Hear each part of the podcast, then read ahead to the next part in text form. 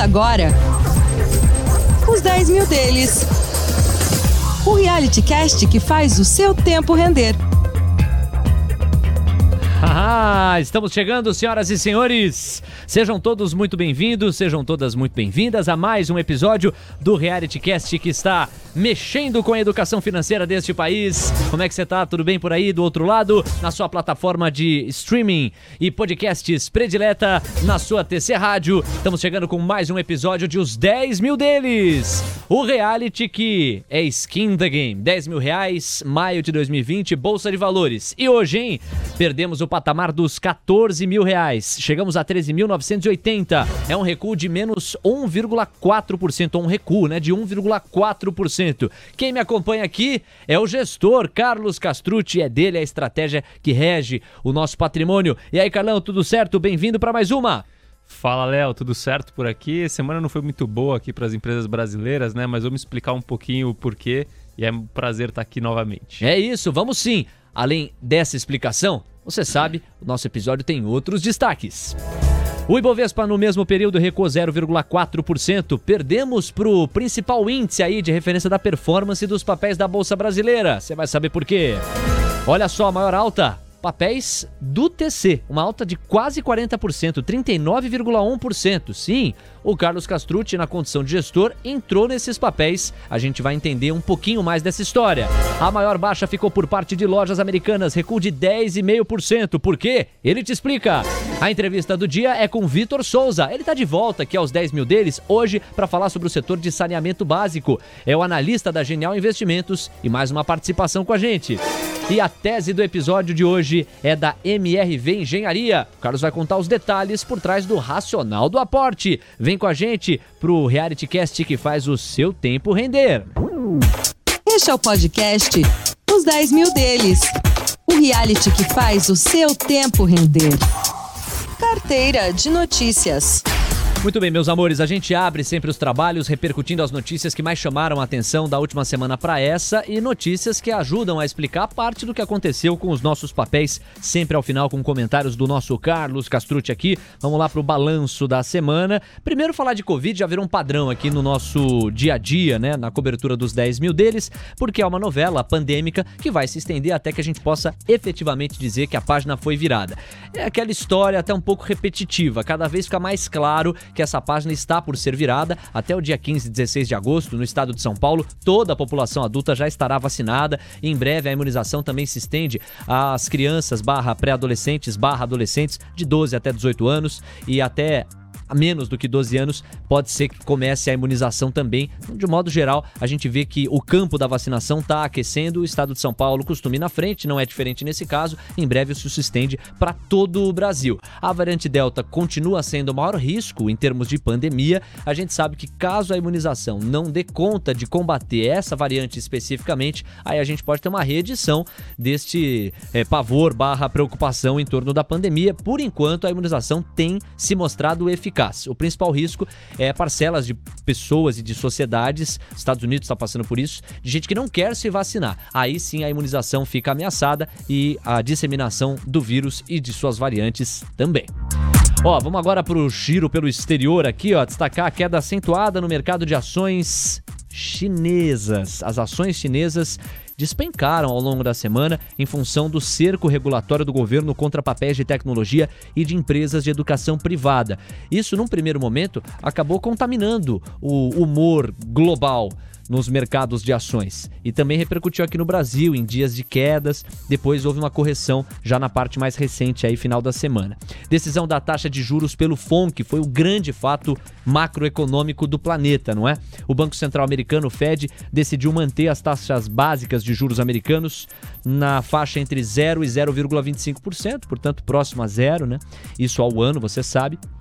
E a recompra de títulos em 120 bilhões de dólares mensais. Ou seja, a ideia do tapering, da redução dos estímulos, ainda não entrou na pauta e ela segue condicionada à retomada forte do emprego, ao pleno emprego nos Estados Unidos. Persistiu também o tom suave e otimista sobre a recuperação no comunicado de Jeremy Powell, o presidente do Fed, que afirmou que ainda vai levar algum tempo para o Banco Central americano reduzir os estímulos. Excesso de liquidez é dinheiro escorrendo, inclusive para as bolsas, e por isso um bom humor foi colocado aí desde a última quarta-feira com essa decisão, mais conhecida como ontem, né? A gente faz o programa aqui na quinta. Anúncio também de um acordo para aprovar o pacote de infraestrutura no Congresso americano. Tá bom de excesso de liquidez para você? Aquele pacote trilionário de dólares, agora a base no Congresso dos Estados Unidos para que ele possa avançar. É uma pauta muito cara ao governo Joe Biden, sem a qual ele, Joe Biden, entende que os Estados Unidos não têm condições de competir de igual para igual com a China para essa grande queda de braço do século 21. Semana também movimentada na divulgação de resultados de empresas relevantes, resultados em sua maioria muito fortes, acima dos consensos. Destaque para as divulgações das Big Techs: Apple, Google, Microsoft e Facebook. No resumo, o S&P subiu 1,2%, cotado a 4.419 pontos. O seu comentário, Carlos Castrucci. Bom, vamos lá, vou tentar pegar aqui três tópicos principais, né? Começando pela questão da China. É, assim, você vê como é complicado você investir num país onde onde o, se você não tem esse estímulo né, pela, pelo crescimento, o crescimento pode ser podado a qualquer momento. China é um país que eu sempre olho, você vê empresas crescendo bastante, negociando a múltiplos atrativos, mas aí quando chega na hora H, o governo acaba cortando esse crescimento, então é algo muito complicado, né? Um país que não vive um regime capitalista que estimula o crescimento econômico. É, falando da questão de estímulos pelo Banco Central americano. É, a gente está nessa história, parece uma festa junina, né? Vai, vai subir juros, é mentira, e por aí vai. Agora falou que é mentira, não vai ter tapering tão cedo, não vai ter aumento de juros tão cedo, aí o mercado se anima com isso, né? Então, vamos acompanhar aí quais são os próximos passos, é o que tem movido principalmente o mercado nos últimos tempos. E o destaque aqui para os resultados das Big Techs, né, que vieram todos muito fortes. Na verdade, em sua maioria, né, o, Apple, Google, Facebook apresentando crescimentos aí de receita na casa de 50% comparado com o segundo trimestre do ano passado. É claro que a gente tem que levar em consideração que o segundo trimestre do ano passado foi o auge da pandemia, né? Então a gente tem uma base um pouco distorcida, mas mesmo assim os resultados vieram acima das expectativas. Hoje, agora há pouco saiu a Amazon, eu não consegui olhar com calma, mas eu vi o papel caindo no pós-mercado, então a gente precisa ver o que, que aconteceu lá no resultado e a gente pode até trazer isso no episódio que vem. Boa, Carlão. Tá dado o recado então, um pouco dos comentários acerca dos fatos internacionais. Bora pro Brasil agora. É, no Brasil, gente, redução das restrições contra a Covid-19 no estado de São Paulo. Eu até me antecipei aqui, né? Cada dia que passa, a gente vê uma normalidade mais presente. E quando a gente passa na rua já algumas semanas, a gente vê movimentações muito próximas da fase pré-pandemia, inclusive. Agora, essas reduções aí nas restrições de circulação estão formalizadas, o governo João Dória apontando o funcionamento normal até meia-noite dos estabelecimentos comerciais que se prestam a oferecer serviços na parte da noite, restaurantes, bares, etc. Então, pouco a pouco, a situação, inclusive do ponto de vista formal e regulatório aí por parte do governo do estado de São Paulo, vai voltando e é aquela história, isso acaba escorrendo Brasil adentro. Reforma Ministerial. Ciro Nogueira, um nome fortíssimo do Progressistas e um nome fortíssimo do Centrão, aceitou o convite para chefiar a Casa Civil. É uma pasta estratégica para articulação de qualquer governo. E um cara como Ciro Nogueira, que tem boa parte do Centrão na mão, tende a trazer para Jair Bolsonaro governabilidade. Diminui possibilidades de impeachment contra o presidente da República, tende a auxiliar parte da reputação que ele vem perdendo ou sofrendo através dos trabalhos da CPI da Covid-19 e tende a trazer mais estabilidade em prol da agenda econômica. Então é uma notícia que o mercado viu com bons olhos dentro da articulação pretendida pelo governo Jair Bolsonaro. É ver o quanto que a chegada de Ciro Nogueira vai se traduzir em agilidade para o andamento de reformas e todos os temas que são caros a quem quer medir a produtividade do país. Ó, para além disso, dados econômicos positivos. Caged não veio bom não, veio ótimo, viu? Porque a criação líquida de empregos foi de 309 mil. 309 mil vagas formais de emprego no mês de junho. A expectativa era de menos da metade disso, né? 150 mil. E o IGPM de julho acelerou, 0,78% mas abaixo do consenso que estimava uma aceleração de 0,9%. Se você somar isso com o fato de que o câmbio deu uma arrefecida também, com um recuo de 2,5% a R$ 5,07, a gente vê que a pressão inflacionária teve um certo alívio ao longo desta semana. Para além, o aquecimento da temporada de balanços aqui no Brasil, destaque para empresas de mineração, além de Ambev e Santander. E da nossa carteira, especificamente Movida e Vale, tiveram seus resultados divulgados. Ibovespa caiu, como eu adiantei, 0,4% da quinta-feira passada para essa, a 125.675 pontos. Nossa carteira sofreu um pouco mais. Mas antes de falar dos destaques da nossa carteira, Carlos, seus comentários sobre esses fatos que movimentaram o Brasil nos últimos dias. Bom, acho que o destaque aqui, Léo, vou trazer para a questão dos balanços, né? A gente está vendo, na, na sua grande maioria, é, divulgação de resultados que estão vindo acima do, do previsto pelo mercado, né? Os resultados estão vindo muito forte é, na maioria dos, dos, dos, segmentos, então tanto no segmento bancário, segmento ali de, de mineração, né? Esse já era de certa forma esperado, mas com esse minério lá em cima, a demanda pelo aço aquecida, mineração em siderurgia está vindo forte, Vale veio forte hoje também, continuando, continua gerando muito caixa. O destaque, até que eu quero fazer uma menção honrosa aqui para a Movida, que divulgou o resultado hoje e subiu quase 8,5% o papel hoje, porque realmente a demanda por aluguel de carros está muito aquecida e isso está ligado diretamente com a atividade também. Então, no geral, a gente está vendo que, que a economia está se desenvolvendo aqui e os resultados da empresa acabam refletindo isso de uma maneira geral. Boa, Carlos. Destaque então para os balanços e a gente vai poder aprofundar essa história em outras oportunidades, até porque a temporada vai seguir, tem muita empresa que ainda vai divulgar os seus números. Agora, em relação à nossa carteira, o destaque positivo desta semana, você lembra que o Ibovespa recuou 0,4%, a nossa carteira menos 1,4%, então 1% a mais de queda em comparação com o índice. A razão para isso é que boa parte das nossas empresas né, da carteira estão ligadas à economia doméstica, sobretudo varejo e construção civil, que foram setores que acabaram contribuindo para essa queda mais acentuada. O destaque positivo, entretanto, foi o TC. Você está lembrado, inclusive aqui na TC Rádio a gente fez a cobertura desse, desse fato. É, aconteceu ontem a estreia, o debut dos papéis do TC dentro da Bolsa. Sempre cabe um disclaimer: o TC é o órgão maior, a empresa, abaixo da qual se encaixa a Mover, que traz essa cobertura de inteligência de mercado, e a TC Rádio, que é um dos braços da Mover. Então, claro, a gente tem a independência assegurada para fazer a cobertura sempre com o maior distanciamento possível, mas cabe o disclaimer para que não haja qualquer conflito de interesse. A gente vai, inclusive, depois do período de silêncio, buscar, dentro de um dos episódios de Os 10 Mil deles, aprofundar a tese do Carlos por trás do TC. Porque ele, como um gestor de recursos, mergulhou no modelo de negócio, avaliou os números da companhia e entendeu que era interessante entrar sim nos papéis. Depois do período de licença ou de silêncio, quem sabe a gente não consegue alguém aqui do TC para repercutir essa tese junto com o Carlos. Vai ser um movimento interessante. No seu tempo a gente vai buscar para você. Mas a sobra aqui positiva é impossível de não ser destacada, né, Carlos? 39,1% de alta.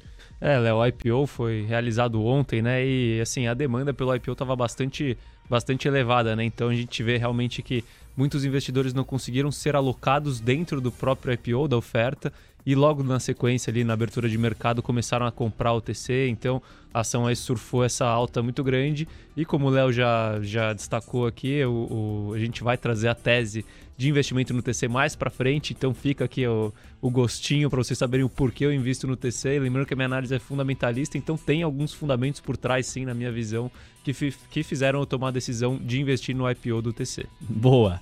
Vamos lá falar do destaque negativo também, né? Os papéis das lojas americanas, ou os papéis da lojas americanas, aqui no sentido de companhia e empresa, recuaram 10,5%. O negócio teve algumas movimentações ao longo da semana. Eu quero que o Carlos destrinche, só antes, em prol da precisão, dizer que os papéis do TC hoje ocupam no patrimônio da carteira dos 10 mil deles, lá no fundo da rua. 3% dentro da grande pizza. Os papéis das lojas americanas que caíram 10,5% estão com qual fatia hoje, Carlos? Com 4%, Léo. Esse é, é um papel que está dando dor de cabeça esse pois mês. É, rapaz. O, assim, esse mês, para quem não, não tá lembrado, foi o mês onde aconteceu é, a reestruturação do grupo Americanas, né? Então o B2W trocou de ticker para Amer 3, né? Onde você engloba agora toda a operação e Lojas Americanas ficou como uma holding é, que, que faz o controle né, da, da Amer 3, então não é mais uma empresa operacional. E aí essa, essa queda ela pode ser justificada vai por por dois fatores. Se a gente pegar o fator de beta, vai, que é a correlação com o mercado de varejo de uma forma geral. As empresas de varejo realmente caíram muito essa semana. Então, a Via Varejo, por exemplo, também caiu 7,5, sabe? Então, você pegar ali, você ver que grande parte desse movimento vem do, da queda das empresas de varejo e o restante vem realmente desse fluxo vendedor que está ocorrendo de, na, nas ações de lojas americanas e da Americanas SA de uma forma geral. Vamos acompanhar, eu acho que o pessoal também deve estar um pouco preocupado com o resultado de Americanas, que eu também estou, tá?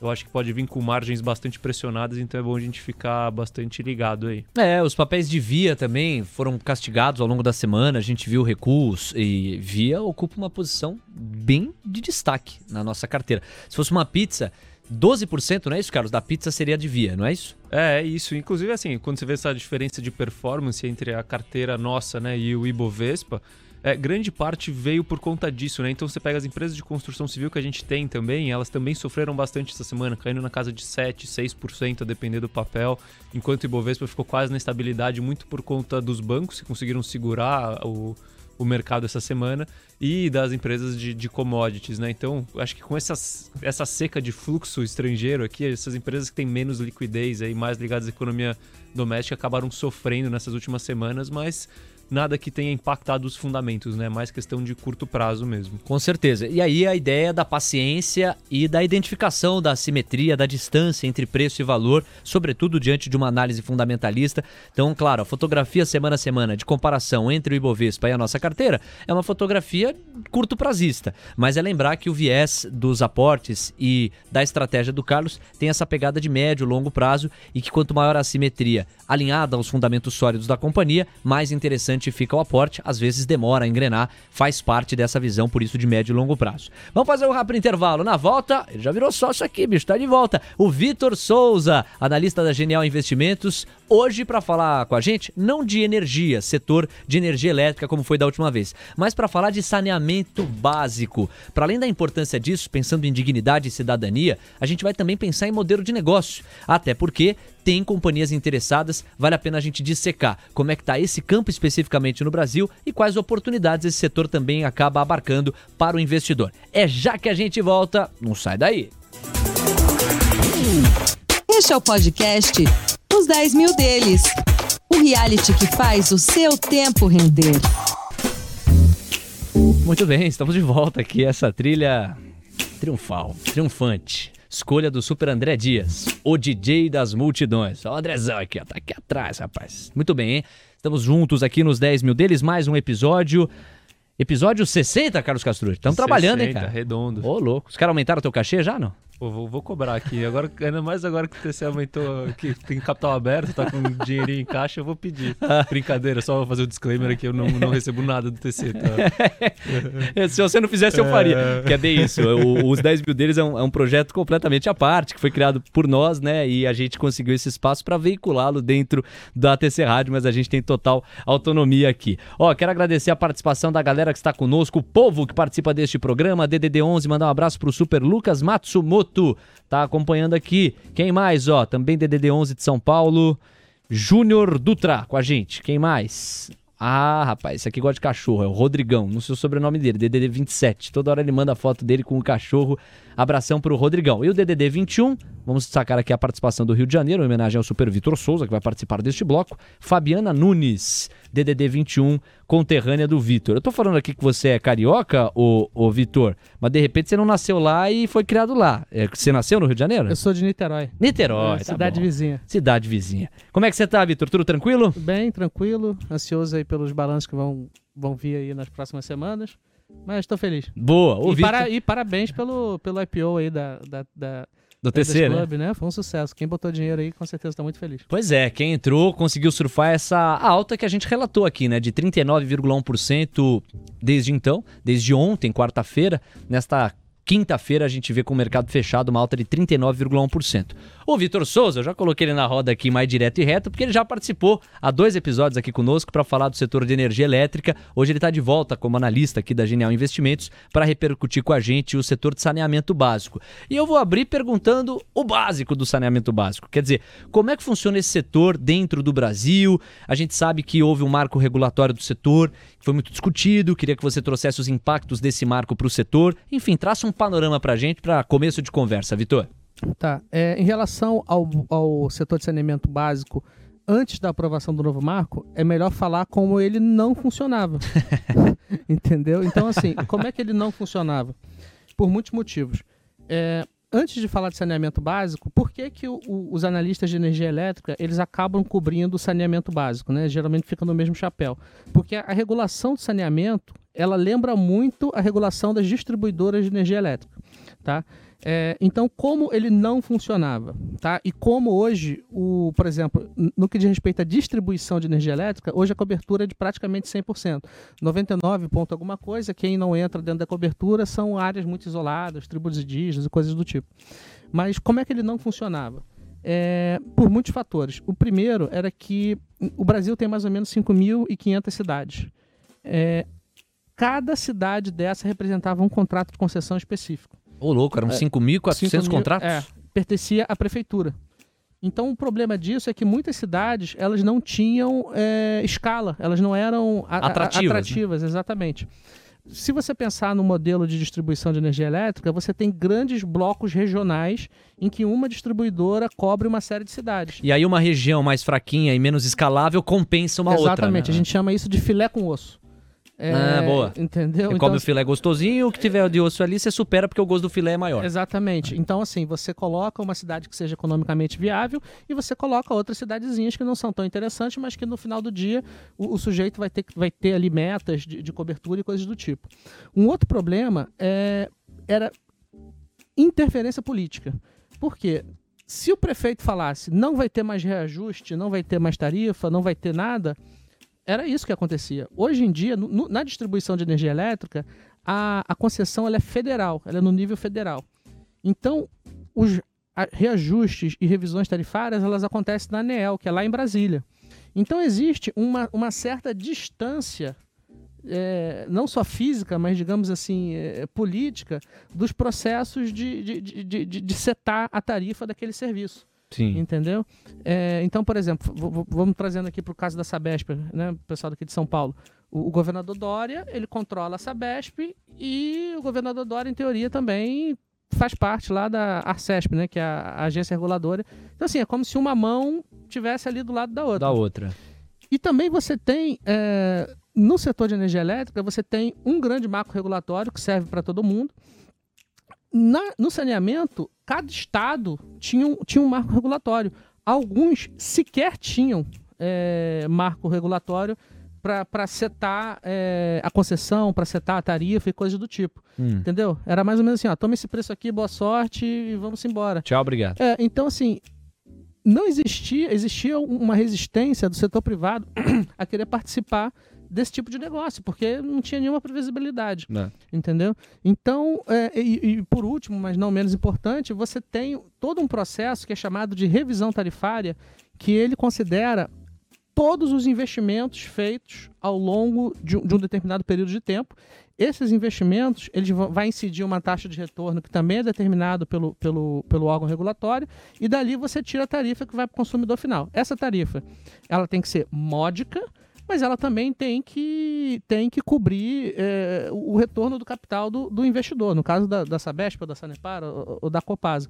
Então você tem que, como é um monopólio natural, é, a empresa não pode exercer o poder de monopólio de cobrar o quanto ela quiser, da mesma maneira que ela não pode ter uma tarifa que transforme o negócio numa perda fixa. Sim. Então, assim, cada, como cada estado tinha o seu. E por último, você tem uma estatal cuidando de cada estado, né? No Rio você tem a SEDA, em São Paulo você tem a Sabesp, enfim, cada, cada estado tem, tem um, um, braço ali de saneamento, assim como no passado existia um braço de telecom, Telerge, Telesp, Telemar, etc, etc, etc, uhum. e como existia também um banco financeiro, né? Assim, cada, cada estado tinha um banco que, Banerj, Banespa, etc, uhum. etc.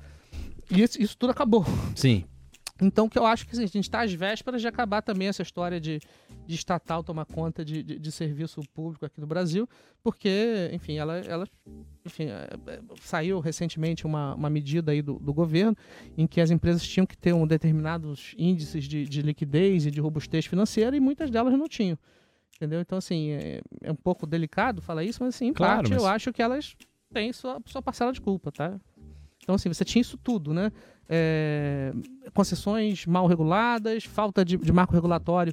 Ao invés de existir um único marco regulatório para todo mundo, é, existia um para cada estado e alguns estados sequer tinham. Você tinha é, ausência de clareza na, na, no momento de setar tarifas. Enfim, tudo isso contribuiu para que a gente tivesse esse, essa cobertura horrorosa no, no, setor de saneamento. A gente viu muito para trás. Agora, marco regulatório para frente, o que, que dá para projetar? Perfeito. É, eu vou, eu vou, eu vou tentar resumir em 10 segundos.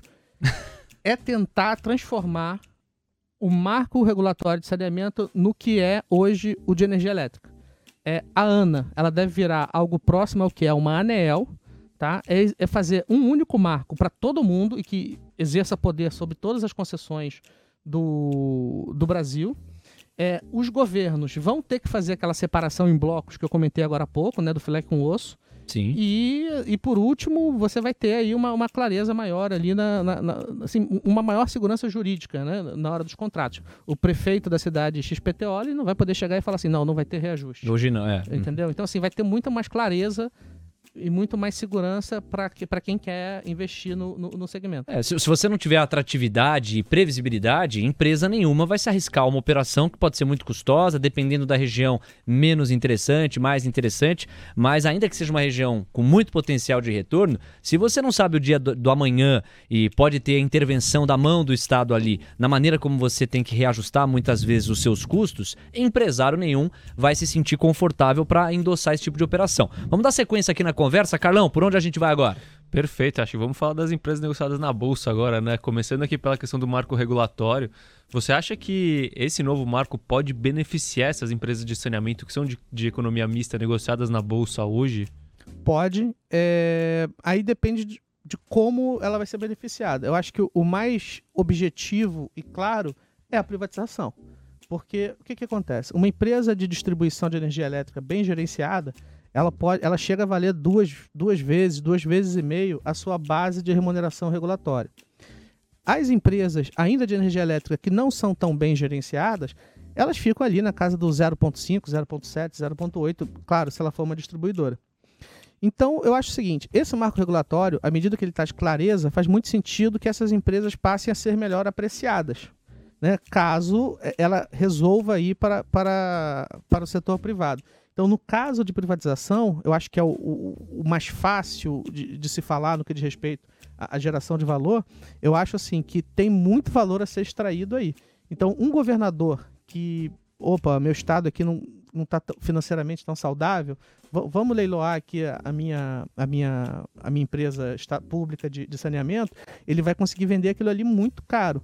E se você observar os leilões públicos de, que, que, de, de, privatização que aconteceram recentemente, os prêmios em relação às outorgas mínimas foi, foi brutal, foi de 200%. Assim, o SEDAI foi uma, uma deu mais de, sei lá, 30 bi.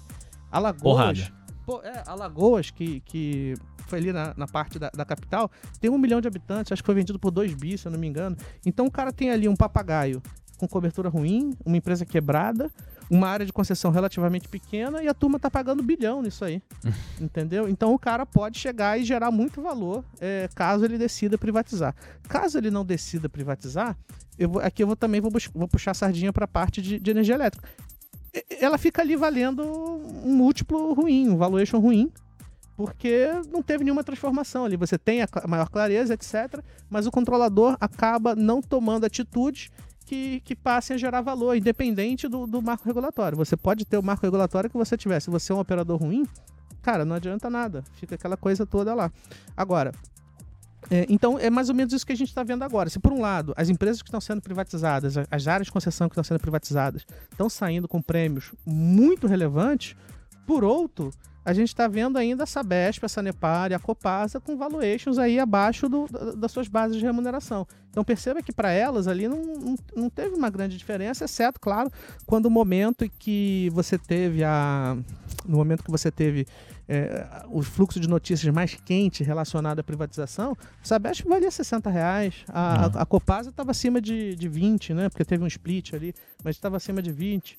A Sanepar é um case diferente, mas enfim, nunca passou por, por, rumor de privatização, mas ela também. Enfim, acho que vamos deixar a Sanepar para depois, porque eu tenho certeza que tem muita gente com dúvida em relação a Sanepar, mas eu acho que a situação é. é. mais ou menos essa. E a gente vai contemplar, claro, a Sanepar. Vamos falar de empresas específicas é, daqui a pouquinho, já na reta final da nossa conversa. Queria lembrar, não podemos deixar de tocar nisso, que há aí também um problema político, sempre existiu. O saneamento é o tipo de obra que não aparece, né? Ela fica debaixo da terra, é a tal da obra que não dá voto. Então, quer dizer, é preciso coragem política também para fazer esse tipo de pauta caminhar, porque apesar de não aparecer, o que isso economiza em termos de recurso para a saúde pública, o que isso aumenta a qualidade de vida, o que isso evita de doenças que são básicas, é fora de conta, né? É muito, muito, muito melhor para qualquer sociedade você ter saneamento. É um marco civilizatório, convenhamos. Agora, isso posto, ainda nessas reflexões sobre o setor, você acredita que com esse novo marco haja um potencial forte para fusões e aquisições de companhias dentro desse setor, Vitor? Eu acho que sim. É, como eu comentei agora há pouco, à medida que, que os governadores. Quem, eu vou, olha, hoje, mais de 90% das concessões é, de saneamento do Brasil, de, aqui eu estou colocando junto com esgoto, né, água e esgoto, pertence a empresas estatais. Tá? O, a penetração do setor privado aí é muito baixa. Voltando para aquela história, o governador que hoje são, são entre aspas, né, os donos da, da, das, das operações, Sim. ele vai ver que, vou, se eu não me engano, o estado de, não sei se é do Acre ou de Roraima, ele tem uma perda do, do que é coletado de 70% da água que é coletada. 70%? 70%. Quando você olha o balanço dessas empresas assim, eu estou falando big picture, né? Excluindo aquelas que têm capital aberto, que é coisa um pouco mais moralizada, cara, é dívida alta, margem operacional negativa, patrimônio líquido virado, é horrível. Então o cara vai olhar para isso.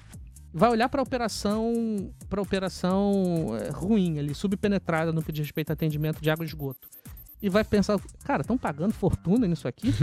Por que, que eu não vou vender isso aqui? Entendeu? É um, é um movimento. Verdade. É um movimento que já, já, já, já vem acontecendo. O caso da SEDAI, eu acho que, pensando aqui no Sudeste, é o caso mais emblemático. Tá? Pagaram. Eram quatro áreas de concessão ali, sendo quatro lotes. Um deles não, não teve oferta, não sei se foram quatro ou cinco, peço desculpas pelo, pelo, pela, pelo esquecimento, mas e, e, que pagaram fortuna.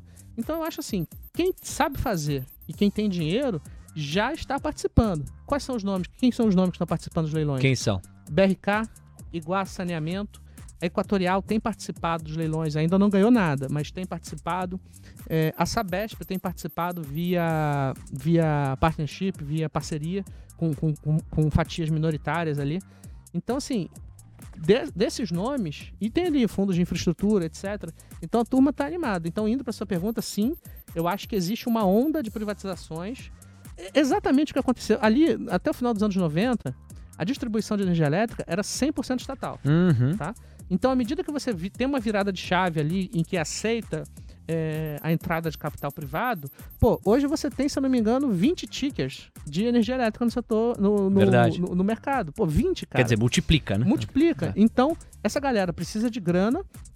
Aí, 20 anos depois, olhando para o setor de distribuição de energia elétrica, 20 anos depois, você tem, eu acho que, três concessões, isso aqui puxando da minha cabeça, que hoje em dia são estatais.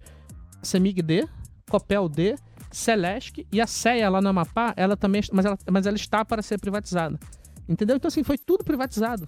Foi tudo privatizado. Quer dizer, tá? a, a, iniciativa privada se mexeu aí se nesse mexeu. sentido. Levou 20 anos? Levou. Mas o problema de distribuição de energia elétrica está resolvido. Está resolvido. É, o nosso tempo está urgindo aqui, Carlos. Vamos fechar falando de Sanepar com o Vitor, né? Boa, é, acho que então eu vou fazer aqui três, vai, três perguntas em uma e já uhum, claro. chegar na, caramba, na, na, na Não, que é isso, tá, tá agregando muito aqui pra gente. É, assim, no geral, assim, qual é a visão para você, a visão de vocês para as empresas do setor? Qual que é a que vocês preferem uhum. e qual é a visão de vocês exclusivamente para Sanepar? Tá bom, minha preferência é primeiro Sabesp, segundo Sanepar, terceiro Copasa. Uhum. É, a Sanepar, ela não é um case caro, ela é um case barato. Mas o investidor de Sanepar tem que entender o seguinte: ela é barata porque ela merece estar barata. Tá? É... Se ela é um monopólio e ela precisa ter uma tarifa regulada para conseguir prover os seus serviços, se a própria empresa ataca esse princípio de passar os reajustes, ela está atacando a si própria. O reaju... E quando você tem uma revisão tarifária, que é aquele momento em que você considera todo o ciclo de investimentos e etc e tal, e ainda assim a empresa faz uma coisa, uma, uma bagun... não a empresa, né, mas o regulador do Estado, e aí entra aquela coisa que a gente estava comentando, né, que é as duas mãos, né, que balançam o berço, né, tanto o Estado quanto a empresa, que no final do dia os dois são uma coisa só. Quando existe um ataque em relação à revisão também, existe um risco aí. Existe, existe uma coisa muito ruim, porque ela está atacando o coração do negócio, que é a gestão do, do, dos, dos, investimentos e a tarifa que vai remunerar esses investimentos. Então, o, o grande problema da, da Sanepar é esse. É, ela tem, é curioso porque ela tem um retorno sobre patrimônio acima da média da indústria, mas é como se ela é como se ela tivesse um machado por cima da sua cabeça o tempo todo com um regulador em que algum momento vai atacar a empresa e vai tirar tudo isso que ela, que ela tem hoje. Tá? Ela, então ela é um case curioso. Ela acaba tendo o maior dividend yield do setor porque ela já tem a água universalizada, ela tem um ROI saudável e à medida que ela precisa investir menos e ela tem ali um múltiplo mais golpeado, o dividend yield acaba sendo, mais, acaba sendo bem interessante. Mas, assim, é, é, ela é barata porque tem um motivo muito claro, muito óbvio. As pessoas falam muito de, ah, não, tá chovendo pouco, tá... não, o, o, racionamento. Cara, não é só isso, tá? É o reajuste, a revisão tarifária, e eu, e eu recomendo o acionista da Sanepar entender o que é reajuste e revisão tarifária para entender qual é o risco de, de, se investir na Sanepar. As pessoas, não é chuva, cara, não é só chuva, sabe? Qual que é o principal, na tua opinião? É a, o risco político da revisão e dos reajustes, que é sempre uma bagunça. Ou a empresa não passa o reajuste, isso gera um risco bem mapeado, aí quando chega na revisão, ela faz uma bagunça na revisão também. O regulador faz uma bagunça. Né? Aí, pô, começou com um preço, aí chorou muito tal, foi para outro preço. Aí a gente está vendo o preço ali que a gente. Esse preço de tela que a gente vê hoje ali na casa dos 19 reais. Eu acho que o papel já apanhou muito, tá? Tá ali quatro vezes a VBDA, um dividend yield ali na casa dos, se não me engano, quase uns 10, de acordo com as minhas estimativas, só para deixar bem claro. Então isso é interessante. Mas é importante lembrar que tem um motivo para ela estar nesses preços. A minha preferência para o Sabesp diz respeito também a valuation, mas segundo um catalisador ali que pode ser de eleições, né? À medida que, digamos assim, que a Sabesp não só ela tem um pouco mais de qualidade no que diz respeito a risco regulatório em relação à Sanepar, mas também um eventual catalisador de privatização à medida que as eleições avancem. Então assim, a Sanepar é isso. Ela tem mais retorno, tem um pouco mais de dividendo, mas porque ela tem muito mais risco associado. Perfeito. Ô, ô Vitor, então te parece que no setor a maior oportunidade hoje está em Sabesp? Eu, eu prefiro a Sabesp. Tá dado o recado. Vitor Souza, analista da Genial Investimentos, passando por aqui e dividindo com a gente boa parte aí das visões e panoramas dele acerca do setor de saneamento básico. Diga e, lá, Vitor. E quem quiser entender o racional do porquê da Sabesp, a, a nossa plataforma Genial Investimentos publicou, eu publiquei, assim, a Genial publicou é, o início de cobertura no setor, explicando todas essas questões e explicando o racional de investimento em cada uma das empresas, tá? A gente também comentou o processo de revisão tarifária da, da, da Copasa, então quem quiser dar uma olhada aí, por favor, dê uma olhada lá na nossa plataforma. Grande Vitor Souza, que segue com a gente aqui, fica à vontade para participar do terceiro bloco, estamos encerrando aqui essa conversa sobre saneamento básico. Ó, a primeira foi sobre energia elétrica, a segunda foi sobre saneamento básico. Na próxima você vai falar de Niterói ou de qual setor aqui com a gente? Foi bom você falar de Niterói, porque Niterói, há uns 15 anos atrás, ela privatizou Olha a, aí, a, sua, a sua operação de água e, e esgoto. E eu sugiro aqui, quem está nos ouvindo, dar uma olhada no Google. Cara, foi um sucesso. Resolveu os problemas de água e esgoto. É um case positivo. É um case super positivo. Super positivo. E quem privatizou, se eu não me engano, foi um prefeito de esquerda. E, e tem algum outro setor que você domina para além do, de energia elétrica e do saneamento? Porque é bastante coisa que você já tem na cabeça, né? É, aí o resto eu, eu não sei. É. Eu, eu, prefiro escutar e fazer pergunta do que pitaco. Então eu vou te dar uma sugestão. No próximo bloco a gente vai falar sobre MRV Engenharia. O Carlos vai se aprofundar na tese, o Vitor ouve e participa com a gente também. Nós voltamos já, não sai daí. Este é o podcast Os 10 Mil Deles. O reality que faz o seu tempo render. Sim, estamos de volta. Este é os 10 mil deles. Vamos embora então falar agora de uma tese para você. Você está acostumado na parte final do nosso programa. O Carlos Castrucci sempre se aprofunda. MRV Engenharia está na pauta. Carlos, você é engenheiro, né? Para quem não sabe, o Carlos tem como formação engenheiro pela Faculdade Universidade Mackenzie, não é isso, Carlão? Ou eu tô louco? Não, tá louco não. E é engenharia civil mesmo, né? Então, teoricamente, ele pode estar construindo prédio agora. agora você está construindo teses de investimento, entre as quais a da MRV. O que é que te fez considerar essa posição? Lembrando que essa é uma empresa histórica, ela começou em 1979, lá em BH. Um dos fundadores e principais acionistas é o Rubens Menin. Ele tem 37% da companhia e é o atual presidente do Conselho de Administração. É a maior incorporadora e construtora brasileira no segmento residencial popular. Essa é a pegada. Segmento residencial popular. Aí é contigo, Carlos. Mais detalhes para a gente começar a destrinchar. É, Léo, a empresa aí com esse histórico, ela acabou se tornando o que eu falo que é um monstro no segmento de construção civil, né? Ela está presente hoje em 21 estados brasileiros e agora também tem uma operação nos Estados Unidos. E só no ano passado, para você ter uma ideia, ela vendeu 45 mil unidades residenciais em um ano. É, é realmente muita coisa. Para você ter uma ideia do seu maior concorrente, que é a Tenda, nesse mesmo período a Tenda vendeu 21 mil unidades, então é menos da metade do que a MRV vendeu nesse ano de 2020. Perfeito. E aí, em cima disso, vamos falar sobre o mercado de atuação, detalhar um pouco mais do campo onde a MRV acaba fazendo o seu modelo de negócio acontecer. Diga aí, Carlos. Bom, então fazendo um breve resumo aqui, o, o principal negócio é a incorporação e construção de residências populares, né, ligadas ao, ao, antigo programa Minha Casa Minha Vida, que atualmente se chama Casa Verde Amarela. E esse mercado de, é, de baixa renda, ele é um mercado bastante resiliente, né? A gente sabe que o mercado de construção civil ele é cíclico, mas ele é muito mais cíclico na questão de média e alta renda, onde você tem uma oscilação maior entre é, que as pessoas transitam mais entre as classes econômicas, do que na questão do, do baixa renda, que é onde a gente tem um déficit habitacional grande, né? Então a gente tem uma demanda reprimida muito grande pelo primeiro imóvel e a gente tem uma questão de juros mais baixos, né? A gente tem alguns estímulos do governo, e o, o programa é, Casa Verde e Amarela está aí para comprovar. Então a gente tem juros mais estáveis também para quem quer financiar a sua casa própria nesses programas do governo habitacionais. Além disso, é um negócio mais seguro e previsível, tá? Porque o, o, a construtora, aqui no caso MRV, ela não assume o risco de crédito na venda dos, do, das, das, unidades, ela repassa esse risco de crédito para os bancos e aí principalmente para os bancos públicos, né? Para a Caixa Econômica Federal.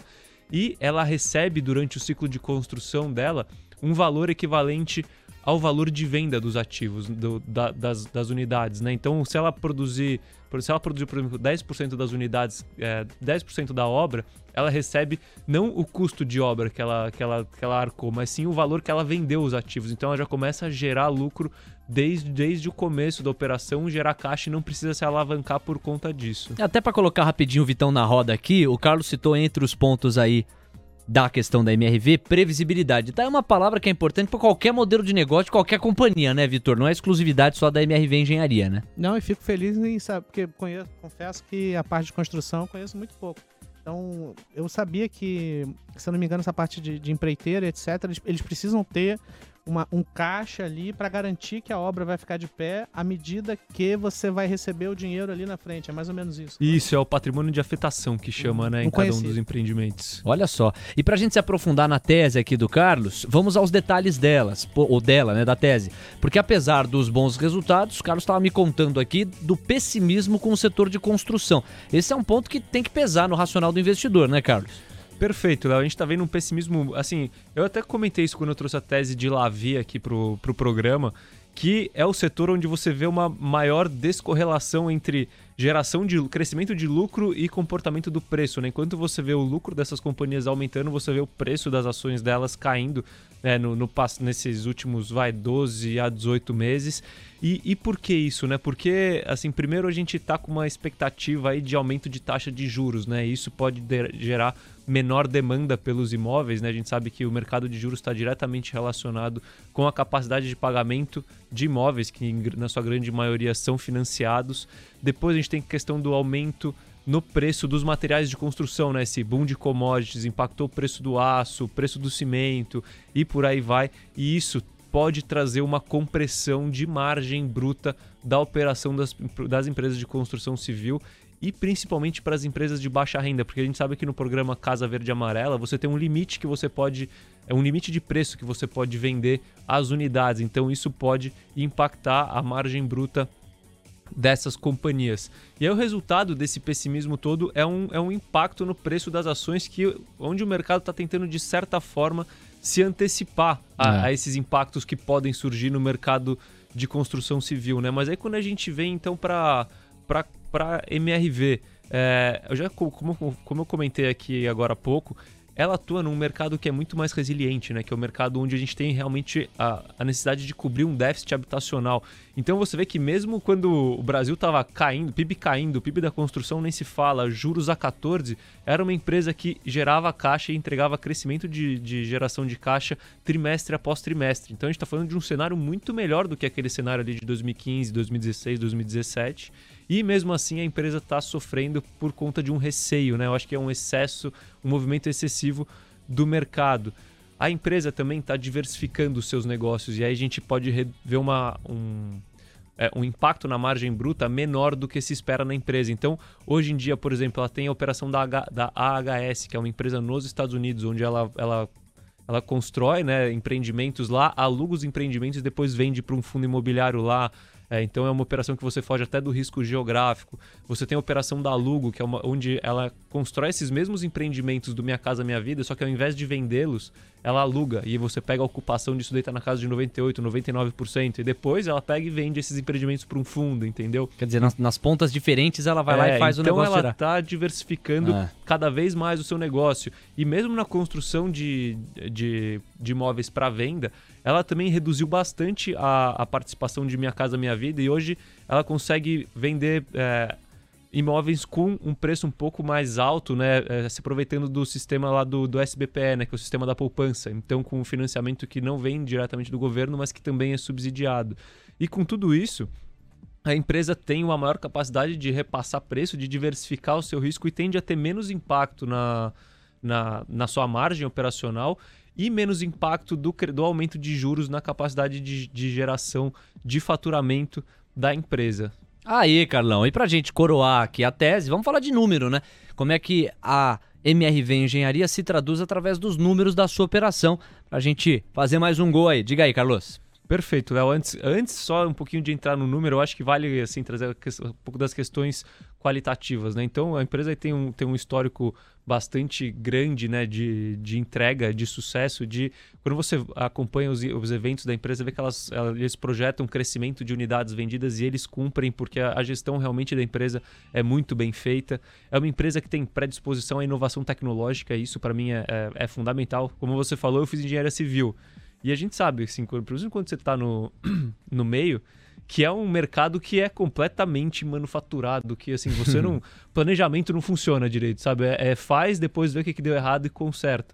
E a MRV não, ela tem é, planos, assim, ela, ela ela colocou tecnologia tanto na parte de, de projetos, então eles usam, eles usam uma plataforma que chama BIM, que você integra todos os projetos, seja arquitetônico, estrutural, de água, de esgoto, para ver se está tendo conflito em alguma coisa.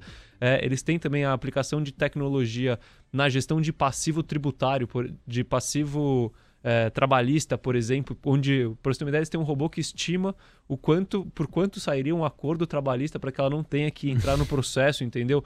É, também na análise de crédito do, dos clientes para conseguir fazer uma venda melhor. Em resumo, é uma empresa que tem essa, esse apelo tecnológico muito grande e isso acaba trazendo mais produtividade para a empresa. Né? Empresa que deve entregar um lucro na casa de 900 milhões de reais esse ano, pelo menos essa é a projeção, né, Carlos? É, isso. A empresa, então, para você ter uma ideia, então, trazendo para os números, deve entregar pelo menos 900 milhões de, de reais de lucro, de lucro líquido para o acionista esse ano, com crescimento para os próximos anos, que é o projeto que é na casa de um dígito alto. Eu estou falando de mais ou menos 8% ao ano, 9% ao ano, variando de acordo com, com cada um dos anos, distribuindo 50% de dividendo, pelo menos, ao ano.